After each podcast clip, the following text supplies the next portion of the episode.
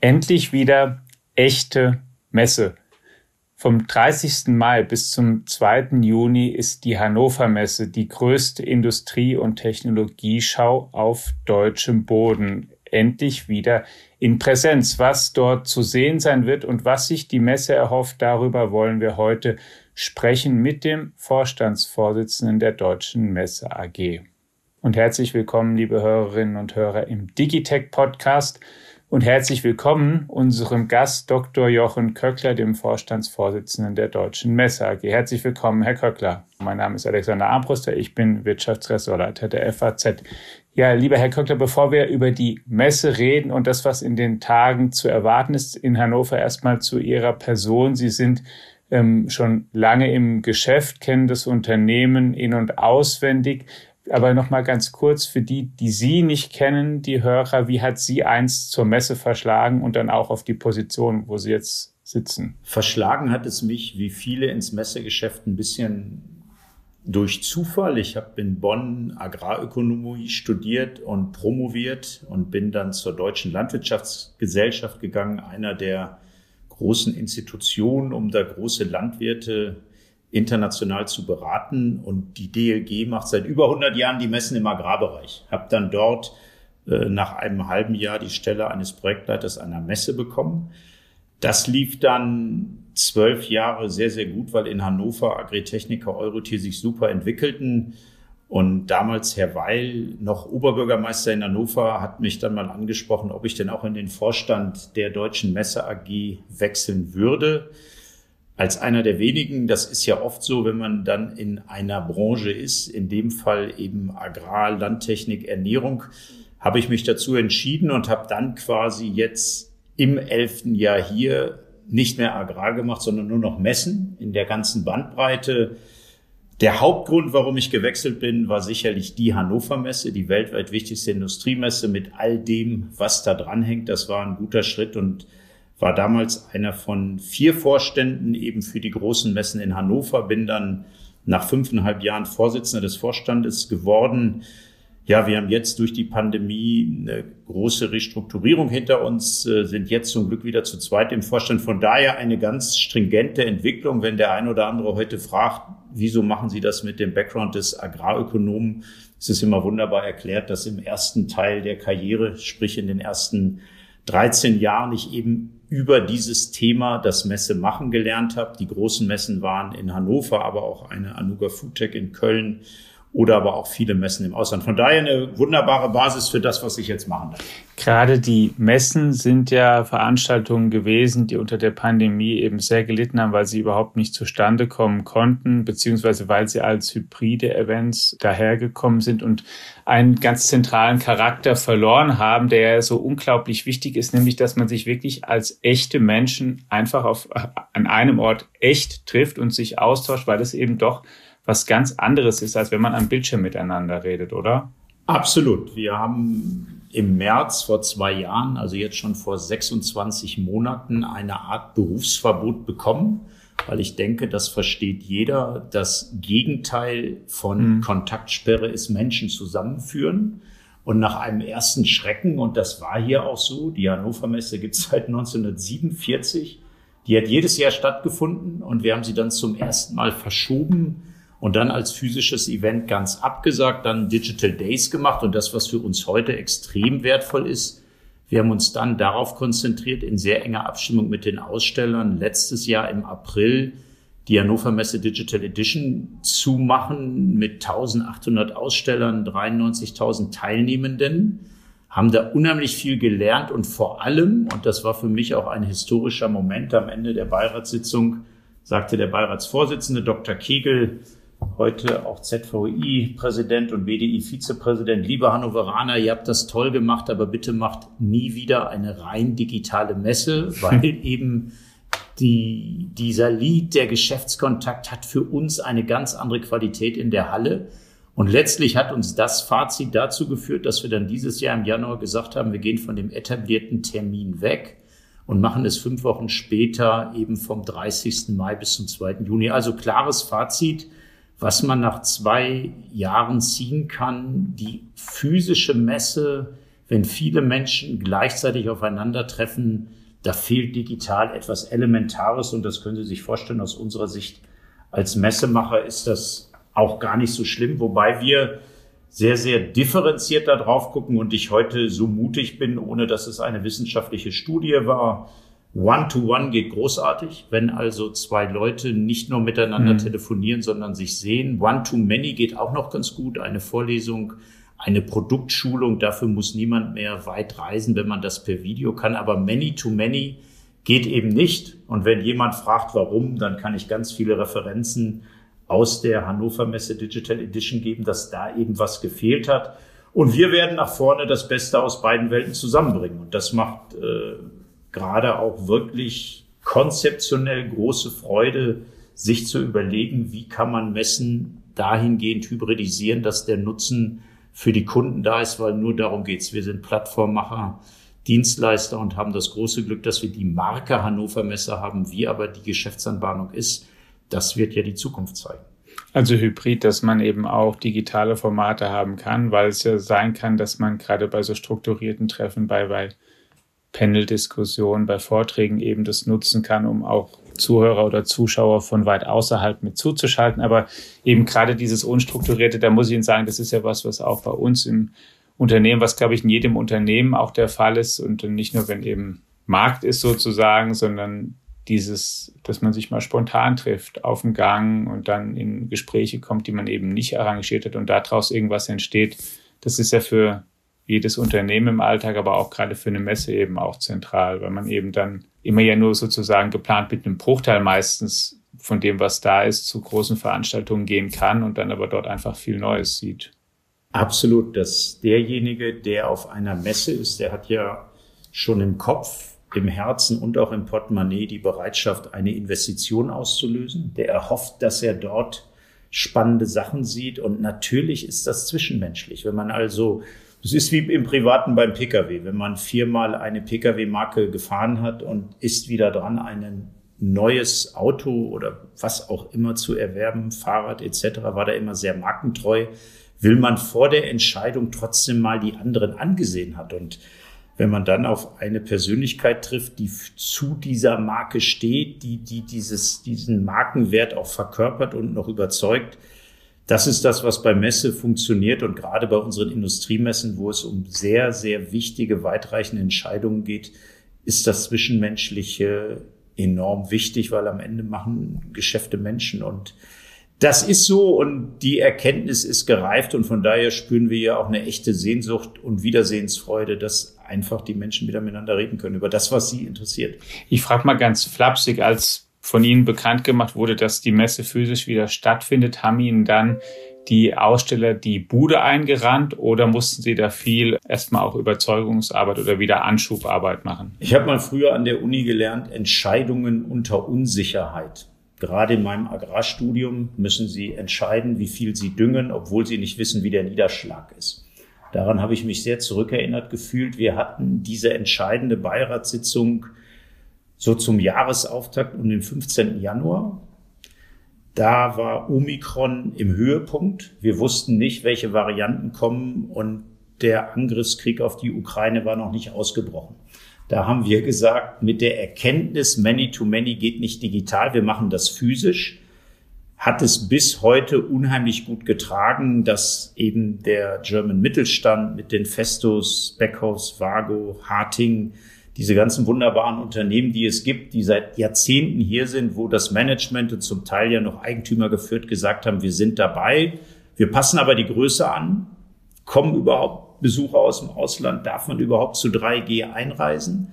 Aber auch die Großen wie, wie Siemens, Schneider Electric, Bosch, auch die amerikanischen Konzerne Microsoft haben gesagt, wir sind dabei, weil wir wollen eben dieses Erlebnis. Von daher ist diese Zusage bis heute und das war eine schwierige Prognose, dass wir tatsächlich jetzt bei 2500 Ausstellern sind in elf Hallen. Das ist so und da bin ich auch sehr, sehr dankbar. Und jetzt ist es enorm spannend, äh, wenn man in Ticketregistrierungen guckt, welche Besucher kommen wirklich. Und beim Besucherverhalten gibt es auch welche, die sagen, endlich, endlich, ich darf wieder auf eine Messe. Es gibt aber natürlich auch Besucher, die sagen, kommt mir noch ein bisschen zu früh, weil vielleicht noch Pandemie ist, der Reiseaufwand ist enorm hoch. Also von daher sehen Sie uns hier demütig dankbar für das, was wir haben. Aber im Grundsatz, und das haben wir in der letzten Woche schon erlebt, wir haben hier drei Messen am Standort Hannover gemacht, eine Premiere, eine etablierte Gastmesse. Überall war eine große Vorfreude, dass man gesagt hat, endlich geht wieder Messe und wir machen es im Moment freiwillig, dass man Mund-Nasenschutz trägt. Das ist ein bisschen wie in den Supermärkten und Kaufhäusern. Das geht deutlich zurück. Und die Vorfreude ist da, aber man hat uns nicht wirklich die Bude eingerannt, sondern wir haben gemeinsam uns hin und wieder auch Mut zugesprochen, dass es Ende Mai so gut ist, dass man tatsächlich äh, wieder viele tausend Menschen an einem Tag in ein Messegelände bringt. Und an anderen Städten in Deutschland gab es ja schon größere Messen. Von daher ist gut gelaufen die letzten Wochen. Ich will aber nicht von, von Überrennen oder Euphorie sprechen, sondern doch von, ja, von einem konzentrierten Rangehen an das Medium Messe. Und wer das vielleicht können wir auch noch mal ganz kurz sagen als Ergänzung, wer kommen möchte, der kann dort ohne Maske sein. Sie empfehlen eine aufzuziehen. Man muss aber nicht mit Maske und man muss natürlich entsprechend geimpft sein. Das, was wir haben, ist immer eine Landesverordnung. Also das, was für uns entscheidend ist, ist, welche Regelung haben wir und wie in allen anderen Bundesländern im Moment. Der, der mit öffentlichen Verkehrsmitteln, mit dem Zug anreist, wie wir das ja auch machen, der muss Mund-Nasenschutz tragen. Das ist klar. Das ist ja keine Messeentscheidung. Mhm wer zu uns kommt, und das ist ganz wichtig, jeder Aussteller hat Hausrecht. Wenn jemand sagt, ich verpflichte dazu, auf meinem Stand Mund-Nasenschutz zu tragen, dann wird das auch so umgesetzt. Auf den Gängen empfehlen wir es nur. Das heißt, äh, in den drei Messen in der letzten Woche gab es nur noch wenige, die Mund-Nasenschutz getragen hat. Und das war auch Thema. Letzte Woche hat sich die deutsche Messewirtschaft äh, bei der AUMA in Berlin getroffen. Es gibt überhaupt keine Erkenntnisse, dass nach einer Messe und die Kollegen in Köln und in Düsseldorf haben auch mal in hochlaufenden Kurven Messen gemacht, dass das zu einem, einem Hotspot geworden ist, ist auch gar nicht bekannt. Also wer hierher kommt, Mund-Nasenschutz mitbringen. Äh, es gibt Stände, die das gegebenenfalls vorschreiben. Aber in der Regel haben wir in Hannover auch so ein Gelände, mit jeder Halle kann man an die frische Luft lüften etc. Das Thema geht deutlich runter. Also wir gehen eher davon aus, dass wir eine Situation haben, wie heute in äh, Kaufhäusern und woanders, ganz zu schweigen von dem, was wir die letzten Wochen auch aus Fußballstadien gesehen haben. Ich denke, Sie sitzen in Frankfurt, da haben Sie gesehen, wie man sich da letzte Woche über den Europapokal gefreut hat. Da war es schon gar kein Thema mehr. Und an der Stelle auch herzlichen Glückwunsch an den Main. Ja, vielen Dank. Darüber hat sich die ganze Stadt natürlich zu Recht gefreut. Lieber Herr Köckler, jetzt ist das politische Umfeld, wie schon angesprochen, natürlich dramatisch zum Teil. Den ausgebrochenen Krieg haben Sie erwähnt. Dann ist die Pandemie ja trotz allem noch nicht rum, auch wenn wir gerade zum Glück viele Erleichterungen wieder haben. Dessen ungeachtet gibt es langfristige Themen, die die Unternehmen betreffen. Digitalisierung, nachhaltiger sollen sie werden, die Energiewende, die wir in Deutschland vorantreiben. Was werden denn auf den Panels und was werden denn Ihrer Ansicht nach so auf den Vorträgen und Gesprächen, was sind denn die beherrschenden Themen? Es gibt eine lange Linie, die sich über die Pandemie mit Industrie 4.0 absolut durchzieht. Das ist das Thema, dass die Digitalisierung unter dem Stichwort Industrie 4.0 in den letzten Jahren in die Fabriken und Energiesysteme Einzug gehalten hat. Und das ist so in 2014, 15, da war ich im dritten Jahr verantwortlich für die Messe. Da gab es nicht wenige, die gesagt haben, na ja, mit dem Industrie 4.0 ist doch eigentlich ein Marketing-Gag von euch Messeleuten. Mhm. Heute weiß jeder, dass es letztlich die Epoche ist, die beschreibt, dass in einer Fabrikation jede Komponente deshalb Industrie 4.0 fähig sein muss, weil sie eben vernetzt ist und man eine Produktion nicht mal einfach laufen lässt, sondern dabei Daten erhebt. In diesem Bereich genau da reinkommt das Thema Automation. Auch das wird mit Wucht weitergeschrieben, weil der Fachkräftemangel eben dazu führt, dass nicht mehr der Roboter früher als Schreckgespenst für jeden Arbeitsmarkt dasteht, sondern wir einfach automatisieren müssen. Dieses Thema jetzt noch mit 5G und auch mit künstlicher Intelligenz. Und in dem Zusammenhang ist auch das auf dem Pfad eine Stringenz, künstliche Intelligenz. Viele haben ja Respekt oder Angst vor dem Begriff. Der sagt ja nichts anderes, dass ich in einer vernetzten Fabrik in der Lage bin, Daten zu erheben Und diese erhobenen Daten werden jetzt genutzt, um Muster zu erkennen. Das heißt einfach, um eine Produktion zu steuern und um damit effizienter zu werden. Weil am Ende auf der Hannover Messe geht es seit jeher um Wettbewerbsfähigkeit. Der Besucher kauft nicht deshalb Digitalisierung ein, damit er damit angeben kann, sondern damit er damit besser wird. Also das ist der eine Strang, der in den Fabriken, in den Energiesystemen ist. Der zweite, der gerade in den letzten Monaten absolut an Bedeutung gewinnt und, und wir spüren wie noch nie wirklich eine Relevanz, dass sich die Politik in Deutschland, die neue Regierung, mit der Industrie zu der Frage austauscht, wie schaffe ich eigentlich Versorgungssicherheit bei gleichzeitiger ja, Entgegentreten gegen den Klimawandel, dass wir also eine erneuerbare Energie haben. Und das ist etwas, was hier sehr großen Raum einnimmt, dass eine Fabrik am Ende ja Energie braucht. Wir haben eine riesige Bereitschaft, dass diese Energieerzeugung auf Basis von erneuerbaren Energien ist, also natürlich Wind und Solar, dass in dem Mix Wasserstoff, wir haben über 250 Wasserstoffaussteller, dass letztendlich Wasserstoff genutzt wird, wenn es eben nicht windig und nicht sonnig ist, dass ich auch in größeren Industrieeinheiten Wasserstoff nutzen kann. Und da geht es beileibe nicht nur darum, ob man Wasserstoff in ein Auto tankt und das dann die Batterie antreibt oder ob ich die Batterie lade, sondern Stichwort grüner Start etc. Das sind die beiden großen Linien und das, was die Hannover Messe einmalig macht, äh, da bin ich auch wirklich sehr, sehr optimistisch. Die Digitalisierung, das, was wir fortgeschrieben haben, indem wir einzelne Maschinenteile verbunden haben, wird natürlich dazu führen, dass das auch dazu beiträgt, dass wir am Ende auf der Basis von erneuerbaren Energien produzieren können. Das heißt, wenn ich Produktionsspitzen habe, werde ich durch eine Digitalisierung diese Produktionsspitzen ein Stück weit abfedern, dass man die Energieverbräuche hinbekommt.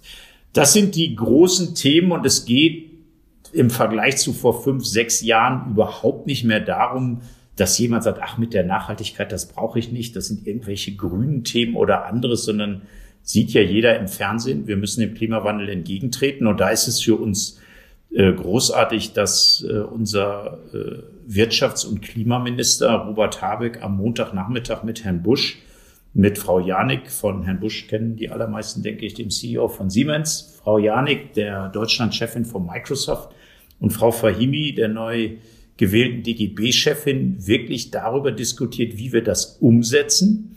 Weil eins ist klar, wenn wir es umsetzen, muss der politische Rahmen auf erneuerbare Energien jetzt viel schneller gehen, als wir das vorhatten. Ich glaube, wir alle haben ja noch Ende letzten Jahres gedacht, dann kaufen wir eben noch 25 Jahre das Gas aus Russland. Ist ja auch nicht so teuer und werden dann, mhm. wie wir das ja gerne machen, Step by Step diese Entwicklung machen. Da ist unheimlich Druck auf dem Kessel, da ist ein riesen Redebedarf. Von daher thematisch brauchen wir als Messemacher es gar nicht herbeireden, sondern es ist genauso, es ist live. Ja, ich würde sagen, es ist live, es ist am offenen Herzen, die Protagonisten treten zusammen und wenn ich es nicht managen würde, freue ich mich sogar richtig auf die Diskussion, weil das auch ja das Schöne ist, dass die Politiker sich dem jetzt ja auch stellen müssen und kein Politiker baut die Technologie, sondern die Technologie kommt nur von der Industrie.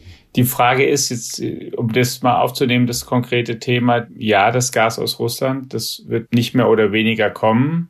Die Frage ist, wir brauchen mehr Erneuerbare oder Alternativen, aber die Frage ist, ähm, kann man das überhaupt hinkriegen in der Zeit oder in dem Druck, der da dann nötig ist? Wir sehen ja gerade auch, wenn es zum Beispiel um Flüssiggas geht, was jetzt eben als Ersatz genannt wird. Jetzt werden Terminals ausgemacht in Deutschland, die man bauen möchte. Aber auch wenn man die hat, dann brauchen sie Spezialschiffe, um das zu transportieren. Und die Anbieter ist es jetzt auch nicht so, das hat man ja auch gesehen, als Habeck in Katar war. Ähm, die Länder sagen dann ja, ihr könnt dann mehr bekommen, aber die sitzen ja nicht alle auf großen gefüllten Legern und sagen, endlich habe ich mal jemanden, dem ich es verkaufen kann, sondern ganz im Gegenteil. Also der Wunsch ist da, aber kriegt man das überhaupt hin? Was haben denn unsere Vorgängergenerationen alles hinbekommen? Also ich würde sagen, klarer Auftrag es ist jetzt auch ein bisschen vorbei mit Gemütlichkeit und Komfortzone. Wir sind doch in der Situation, dass alle verstanden haben, sich in der Energie völlig abhängig zu machen von anderen Produzenten ist sch schlecht. Deshalb gehen wir jetzt dahin und wollen mhm. selber Energie produzieren. Das sind Erneuerbare, das ist Wind und das ist Solar und wir haben eine Technologie, das ist Wasserstoff, gar nicht so schwierig. Ein Windrad macht eine Elektrolyse und dann habe ich einen Stoff, den ich dann wieder in Energie umsetzen kann. Und das ist für die Industrie, deshalb ist das auch nächste Woche so spannend, etwas, was möglich ist. Dass wir dieses Fracking-Gas LNG, was wir jetzt in zwei neuen schnell gebauten Anlandungsstationen haben, nur ein kurzer Übergang sein kann und dann hoffentlich dort Wasserstoff angelandet wird, das ist doch super spannend, äh, dass in der nächsten Woche diskutiert wird, ob wir in der Wüste Australiens und in der Sahara oder auch in Namibia bei sehr viel Sonne im großen Stil Wasserstoff produzieren und den nach Deutschland bringen oder ob wir selber deutlich schneller Wind und Solar implementieren. Ich würde sagen, das Wettrennen ist jetzt offen. Und mhm. hier waren, das ist das Schöne, viele wollen Partnerland werden der Hannover Messe und wir hatten jetzt ich will da nicht zu viel in diesem Podcast ausplaudern, aber eine nette Warteliste und wir hatten, Ach, das können Sie ruhig machen. Dürfen wir, wir sind ja unter uns. Ne? Wir hatten zum Beispiel den Botschafter von Australien und wir hatten den Botschafter von Namibia und dann sagt man ja in meiner Rolle sehr diplomatisch und vornehm, na ja, aber thematisch muss es auch passen. Also Sie müssen auch ein gewisses industrielles Rückgrat haben, dass bei der Eröffnung auch unsere Community das sehr ernst nimmt. Und die sagen beide, diese großen Flächenstaaten, soweit wir das verstehen, wollt ihr dekarbonisieren. Ihr wollt also Energie auf erneuerbarer Basis. Wir haben wahnsinnig viel Sonne, wahnsinnig viel Platz und wir produzieren für euch Wasserstoff. Wir brauchen nur Partner, die das machen. So, und dafür haben wir bei uns ein Business Summit und das kann nächste Woche diskutiert werden. Und ich finde es hochspannend. Jetzt bin ich nur Messemanager, aber zumindest verstehe ich die Fragestellung dahingehend. Bisher machen wir Wasserstoff homöopathisch, weil wir es nie gebraucht haben. Viel zu teuer. Mhm. Wie gesagt, wir haben es importiert. Und nächste Woche wird diskutiert, ob man nicht Wasserstoff doch dadurch zum Durchbruch verhilft, dass man das mal industriell macht. Wir waren in der letzten Woche, ist auch kein Geheimnis, mit einigen Journalisten. Ein Kollege von Ihnen war auch dabei in Homburg bei Bosch die vorzeigen, dass sie darauf setzen, dass Wasserstoff industriell genutzt werden kann und damit eben eine äh, CO2-neutrale Produktion erfolgen kann. Und klar können wir das schaffen. Wenn wir das entsprechend angehen, müssen wir allerdings zwei Dinge tun. Auf der einen Seite eben dafür zu sorgen, dass wir erneuerbare Energie produzieren. Auf der anderen Seite müssen wir natürlich beim Verbrauch deutlich sorgsamer mit Energie umgehen. Also in meiner jüngeren Vergangenheit, bevor dezentrale Energie kam, hatten wir ein paar zentrale Kraftwerke und die haben das gelöst. Das wird ja neu sein. Und das ist eine super Überschrift. Das ist im Moment ein riesiges Spannungsfeld. Wenn wir Pech haben, wissen wir noch nicht mal, ob alle Heizungen im nächsten Winter laufen, aber die Aufgabenstellung ist klar. Und ich finde, das ist für uns auch ein Wake-up-Call als Gesellschaft, als Ökonomie, dass wir da rangehen, weil wir eben dem Klimawandel entgegentreten wollen und müssen nur viel schneller sein als mit dem, was wir bisher vorhatten. Also ich bin da ganz optimistisch und als Messemensch ist es natürlich gut, dass es Veränderungen braucht. Für Veränderungen brauche ich neue Technologien. Das löst Investments aus und dafür müssen wir die richtigen Menschen zusammenbringen. Und die treffen sich hoffentlich nächste Woche hier bei uns in Hannover. Und da sind 250 Wasserstoffaussteller drunter. Hatten Sie gerade gesagt, woher kommen die alle? Sind das große, kleine Unternehmen? Im Grunde ist Wasserstoff im Moment äh, ja ein, ein, ein Stoff, der durch die Elektrolyse entsteht. Es gibt beispielsweise JP Joule, das ist aus Schleswig-Holstein ein Unternehmen, die dort schon im Betrieb haben Wasserstofftankstellen. Also dort oben in Schleswig-Holstein gibt es ausreichend Erzeugung über über Windkraftanlagen. Jeder, der dort herfährt, sieht das ja. Dort wird Wasserstoff schon produziert und da geht es jetzt um die ökonomische Frage, ist das wirklich wirtschaftlich? Fahren die Busse damit etc.? Das wird gezeigt. Bosch wird das zeigen, was wir dort gesehen haben.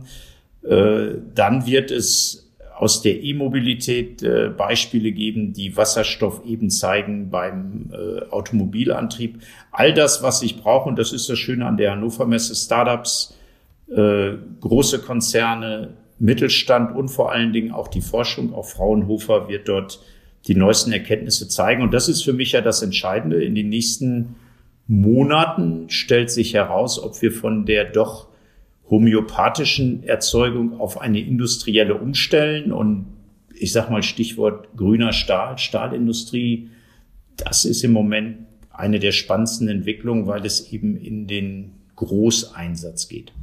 Und nicht nur viele Unternehmen haben sich angekündigt, die dort sein werden, sondern auch die deutsche Politik ist prominent präsent. Den Robert Habeck haben Sie schon genannt, aber auch der Kanzler kommt, Olaf Scholz, es kommt die Forschungsministerin Stark-Watzinger. Welchen Eindruck haben Sie denn von der ähm, sozusagen als Messemanager von der Regierung da bisher einmal, haben die sozusagen oder da auch einfach erstmal direkt gefragt, haben die auch direkt Sie angerufen und gesagt, wir möchten gern kommen, wenn es losgeht, oder haben Sie die gefragt? Wir stehen ja hier in der Historie der Hannover Messe, dass hier schon Ludwig Erhard Zigarre geraucht hat und Konrad Adenauer die Dinge eröffnet ja. hat. Also ich bin ein großer Freund von dem Spruch, Historie heißt nicht die Asche anbeten, sondern das Feuer weitertragen. Wir hatten jetzt 16 äh, Jahre Frau Bundeskanzlerin Merkel mit, mit Partnerländern, was auch für mich immer wieder Highlights waren. Und wenn Sie am Anfang gefragt haben, warum ich hierher gewechselt bin, das ist einfach mega spannend. Jetzt in einer neuen Regierung ist es alles andere als selbstverständlich, dass wir diesen prominenten Besuch haben, sondern es ist für uns immer wieder eine Challenge. Wir haben mit dem Partnerland Portugal und dem Premier Costa die Situation, dass das schon eine gewisse Logik hat, wenn der portugiesische Staatschef die Delegation anführt, dass auch der deutsche Bundeskanzler dann hier ist. Aber Sie wissen, es gibt G7, wir haben die Messe verschoben, er ist diese Woche in Afrika. Wir sind sehr, sehr dankbar, dass Bundeskanzler Scholz die Eröffnung macht, auch Montag beim Rundgang ist. Und auch der Rundgang extrem wichtig, dass er dann als Bundeskanzler bei den Firmen sich ein Bild machen kann, wie das ist wir haben uns darum bemüht, aber wir mussten da gar keinen großen Druck ausüben, sondern das hat funktioniert, weil offenbar die Mark Hannover Messe das kann. Bayern Habeck, dass es uns da gelingt, dass der am Sonntag und am Dienstag zwei ganze Tage hier bei uns ist, ist exzellent und am Ende auch logisch, weil die Themen, die er treibt und wenn Sie mir zugehört haben, ich bin natürlich in keiner Partei und parteilich völlig neutral, aber die Themen, die wir als Hannover Messe jetzt treiben, sind sehr nah an seiner Agenda, weil eben gerade das zu tun ist. Von daher wäre es für uns wirklich eine schlechte Situation gewesen, wenn Herr Habeck uns gesagt hätte, äh, ich interessiere mich nicht dafür. Der Hermes Award, auch das ist äh, ein Industriepreis, der vergeben wird, äh, der eine hohe Relevanz hat und ein schönes Synonym ist. Es gibt drei Nominierte und der wird innerhalb der Eröffnungsfeier übergeben. Auch da nicht selbstverständlich, dass die neue äh, Wissenschaftsministerin Frau Stark-Watzinger das macht. Das ist, das ist auch gut und erfreulich. Und unser Anspruch ist es, äh, wir haben ja sehr viel auch aus Parlamenten, aus Landesregierungen hier, sie zu motivieren, dass eine Messe eine ideale Möglichkeit ist, viele Gespräche zu führen, Input zu bekommen und vor allen Dingen auch Chancen zu erkennen. Und so wie Sie es gerade gesagt haben, könnte ich mir vorstellen, geht es auch dem einen oder anderen Politiker. Schaffen wir das eigentlich, uns schnell unabhängig zu machen und die Gespräche, vorhin auch zu den Beispielen dieser existierenden Wasserstofftankstellensystematik in Schleswig-Holstein, kann ich mir sehr gut vorstellen, dass da gefragt wird, äh, wie weit kann ich das eigentlich in der Ökonomie sagen wir skalieren. Wie schnell dauert es eigentlich, dass ich diese Technologie wirklich äh, breiter ausbringe? Und ich könnte mir vorstellen, dass zum Thema Ausbau erneuerbarer Energien es sehr stark auch um Genehmigung gibt. Wir werden auch auf sieben Bühnen 600 Vorträge haben.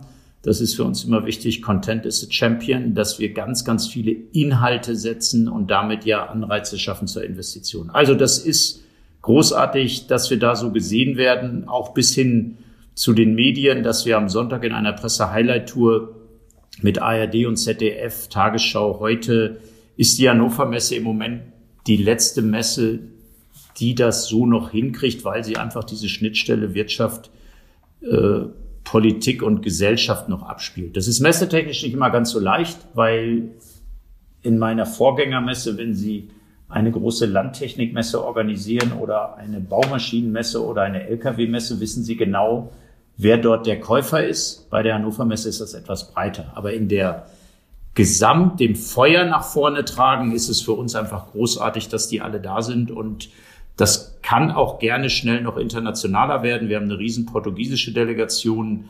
Äh, wir freuen uns sehr stark auf Besuch aus Brüssel und äh, haben auch aus Nordamerika, äh, aus anderen Regionen. Ich würde mich fast freuen, wenn der G7 Summit auch noch nebenbei wäre. Das wäre aber ein bisschen schwierig. Und die Aussteller, die kommen, wenn Sie es mit früher vergleichen, zu wie viel kommen die aus dem Ausland und zu wie viel von hier? Wir zählen ja zwei Dinge. Einmal die Fläche, wie viel belegen die und welche Anzahl haben wir? Wenn wir auf die Anzahl gucken, mhm. auf die Adressen, sind rund 60 Prozent aus dem Ausland und die Fläche sind so 35 Prozent aus dem Ausland. Also wir haben zum Glück auf Europa geguckt, viele Aussteller, die nach wie vor auf die internationale Plattform setzen. Das, was halt in diesem Jahr fehlt, ist China. Und äh, auch aus anderen weiteren Ländern sind einige weniger dabei was auch logisch ist, wenn man Mitte Januar eine Entscheidung treffen musste bis Mitte Februar für die mhm. Messevorbereitung. Je weiter man weg war, umso unsicherer war man, ob man in Deutschland wirklich Messe machen kann. Und die, die da sind, ist unterschiedlich. Einige sind so groß gekommen wie in 18 und 19, die lassen sich da gar nicht beirren.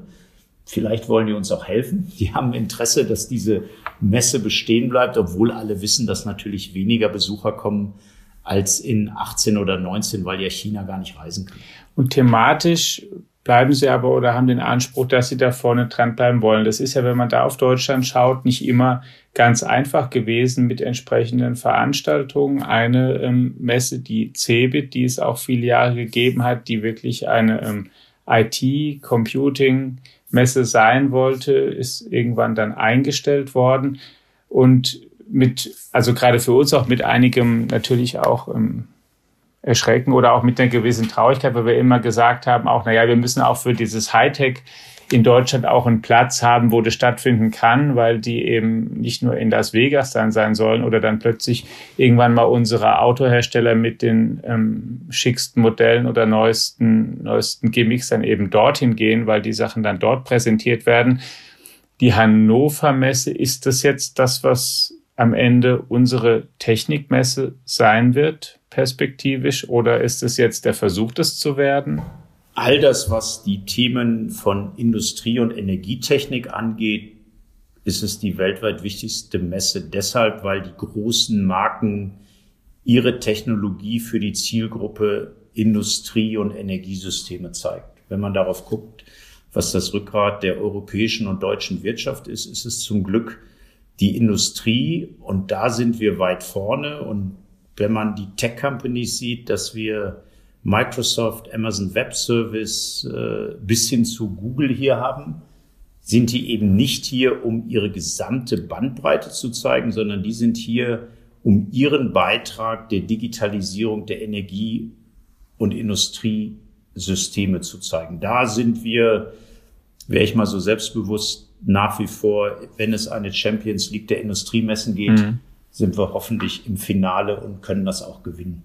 Die CeBIT hat ganz schön gezeigt, die ja bis heute keine Nachfolge gefunden hat, dass die Digitalisierung, die ja nicht nur in die Fabriken eingezogen ist, sondern auch in meine alte Branche, wenn Sie heute auf einem großen Schlepper sitzen, das sieht aus wie ein Cockpit.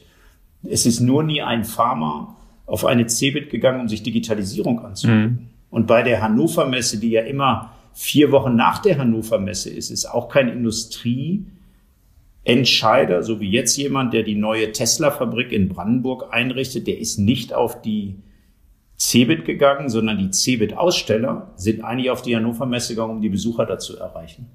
Und das ist da passiert. Wir sind auch traurig, weil gerade für, für mein Alter die Marke nach wie vor bekannt ist, aber das sind eben Produktlebenszyklen, und wenn Sie eine Basel World sehen, da ist das viel, viel schneller gegangen, die mal für Uhren und Schmuck war und andere Themen. Da gibt es offenbar einen Produktlebenszyklus äh, bei der Hannover Messe und deshalb haben wir uns auch als Unternehmen ein Stück weit neu aufgestellt. Das ist auch für mich als Vorstandsvorsitzender eine ganz wichtige Aufgabe, die vorhin beschriebenen Spannungsbogen hier so abzubilden, dass die Top-Themen hier sind, dass die Relevanz da ist, dass daraus aber eben auch Messe entsteht, dass immer wieder für die Praxis verkaufbare Produkte da sind. Und die müssen eben den Kundennutzen abgeben. Das war ja das Spannende bei Industrie 4.0, als viele gesagt haben, Am Beginn gab es ja Thematiken wie cyberphysische Systeme. Nein, wenn ich über eine, wenn ich über gesammelte Daten in meiner Produktion besser werde, dann wird der Fabrikant das kaufen, dann wird er das steuern, dann wird er damit automatisieren.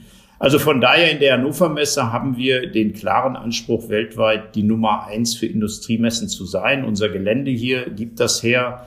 Die vorhin besprochene äh, Nähe der Politik und vor allen Dingen auch die Wirtschaftsvertreter brauchen wir, damit wir jährlich hier den Austausch haben, wo die Reise hingeht und wie wir das machen können. Da bin ich sehr optimistisch und am Ende hat es auch nichts damit zu tun, ob es wieder 25 Hallen sind oder mal 20 oder mal 18, sondern dass wir eben die Relevanz in der Thematik haben. Und das darf dann gerne auch hybrid sein, wie zu Beginn dieses Podcasts besprochen.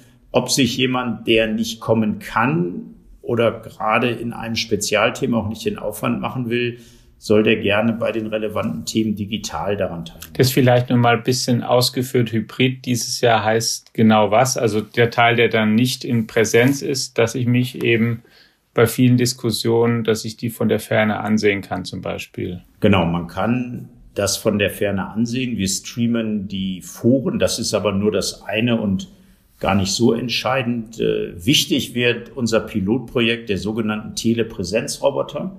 Wir haben also sechs Telepräsenzroboter angeboten, so wie man in einem Teams- oder Zoom-Meeting jemanden hinter seinem Schreibtisch sieht, wird der aufgeblendet auf einem Vehikel auf dem Stand und der Kunde fährt quasi über den Stand, kann selber bestimmen, hoch, runter, wie er etwas sieht und spricht mit einem Berater. Das heißt, das Verkaufsgespräch, was man bisher eben physisch gemacht hat, kann man so auch mit jemandem machen an den Exponaten während der Messe.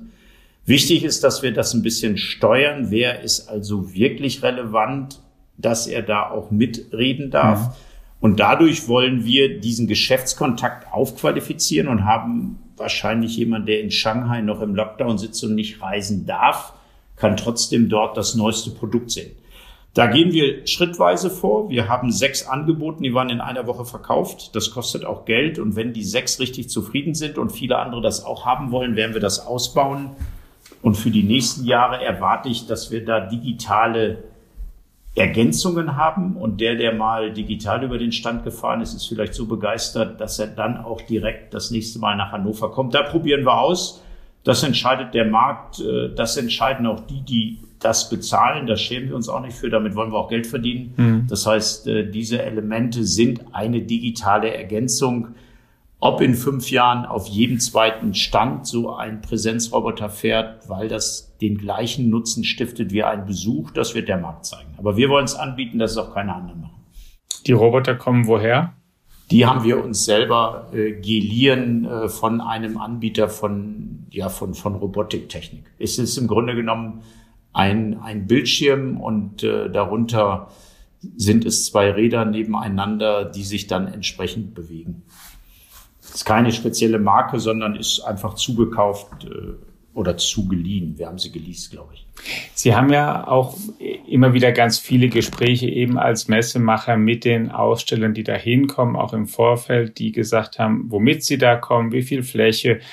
Ähm, wenn Sie da mal jetzt bisschen sozusagen qualitativ anekdotisch so ein bisschen sagen müssten, wie die ähm, Stimmung ist. Sind die alle sehr besorgt, weil die Umstände eben gerade halt auch tatsächlich ja nicht zum zur Freude sind, vielfach politisch, weltpolitisch, kommen die da eher ähm, voller Hoffnung, Tatendrang hin. Wie ist denn so Ihr Eindruck da von der eigentlich, und zwar jetzt mal abseits sozusagen, was man vielleicht, also Dinge, die man nicht im IFO-Stimmungsbarometer wahrnimmt, sondern so im persönlicheren. Sie ist auf jeden Fall besonders, besonders, weil bis zum Ausbruch des Krieges die Auftragsbücher sehr, sehr voll waren. Mhm. Und durch die unterbrochenen Lieferketten sagen unsere Kunden mir auch ganz ehrlich, Herr Köckler, eigentlich brauche ich Ihr Marketinginstrument Messe nicht, um Produkte zu verkaufen.